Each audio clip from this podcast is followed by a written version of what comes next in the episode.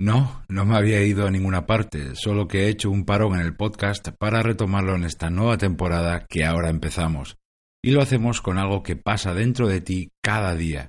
Y es la manera en la que piensas, que constantemente define cómo actúas y cómo eres. La manera en la que te hablas a ti mismo, a ti misma, lo que tú te dices, la historia que te cuentas, marca de un modo increíble cómo haces las cosas e incluso a dónde vas a llegar. Gracias por estar ahí, soy Berto Pena y este es el podcast de Think Wasabi, donde aprendemos a ser más eficaces y a tomar el control de nuestra vida.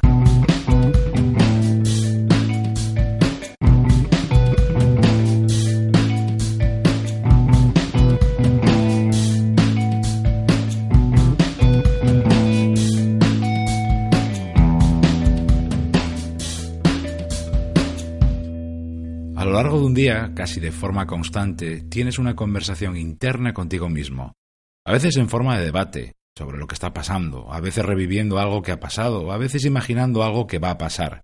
Y todas esas imágenes, opiniones, afirmaciones que te dices a ti mismo, es la historia que te cuentas.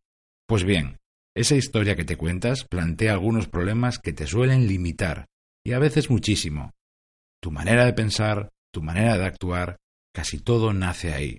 En primer lugar, lo que tú te dices son opiniones, no hechos.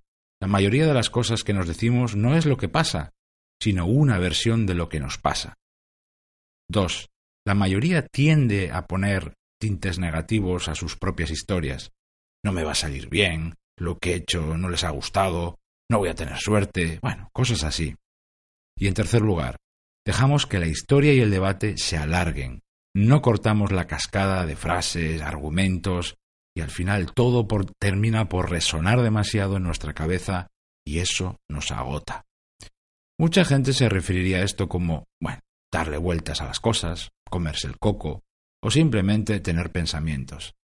Pero la verdad es que detrás de esta historia que te cuentas hay mucho, fíjate.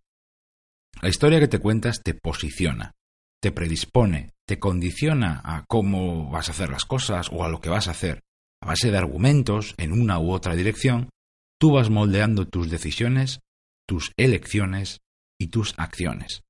La historia que te cuentas también regula el nivel, eh, tu nivel de empuje, de entusiasmo, tu proactividad, tu capacidad para hacer o tus ganas para solucionar problemas nacen de varios sitios y uno de ellos son tus pensamientos. De modo que la historia que te cuentas puede terminar por agotarte o por llenarte de ganas y energía. Y la historia que te cuentas, muy relacionada con lo anterior, también regula tu estado anímico. Nada nuevo, ¿verdad? Muchas veces te sientes mejor o peor en función de lo que resuena en tu cabeza. Decepción o ilusión, frustración o entusiasmo, satisfacción o alegría, apatía o pasión.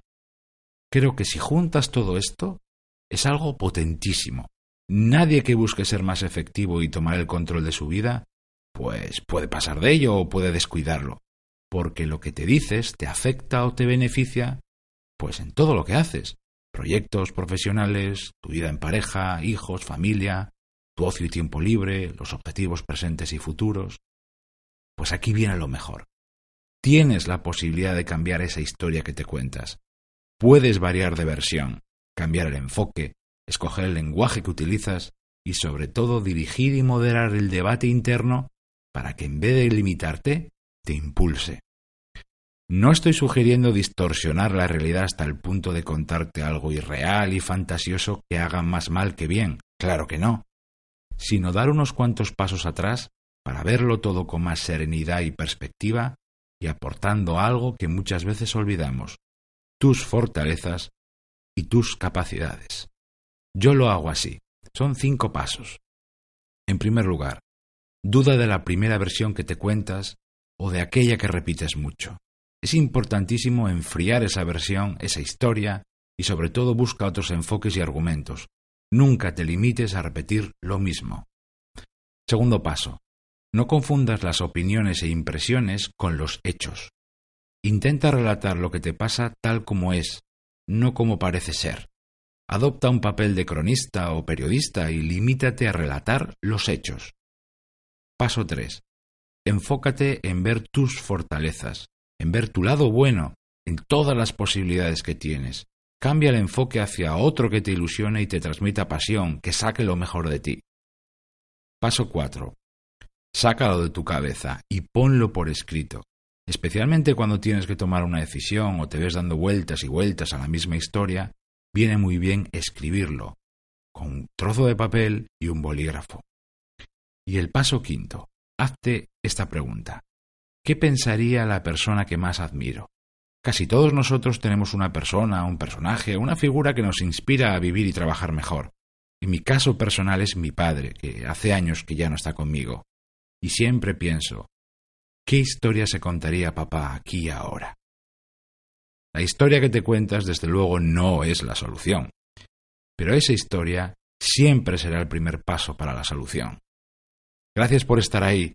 Se despide de ti Berto Pena y, como siempre, mientras llega el próximo episodio, me encontrarás en mi blog 5asabi.com y en mi canal de YouTube. Ahí también te cuento las claves para pilotar tu vida de forma diferente.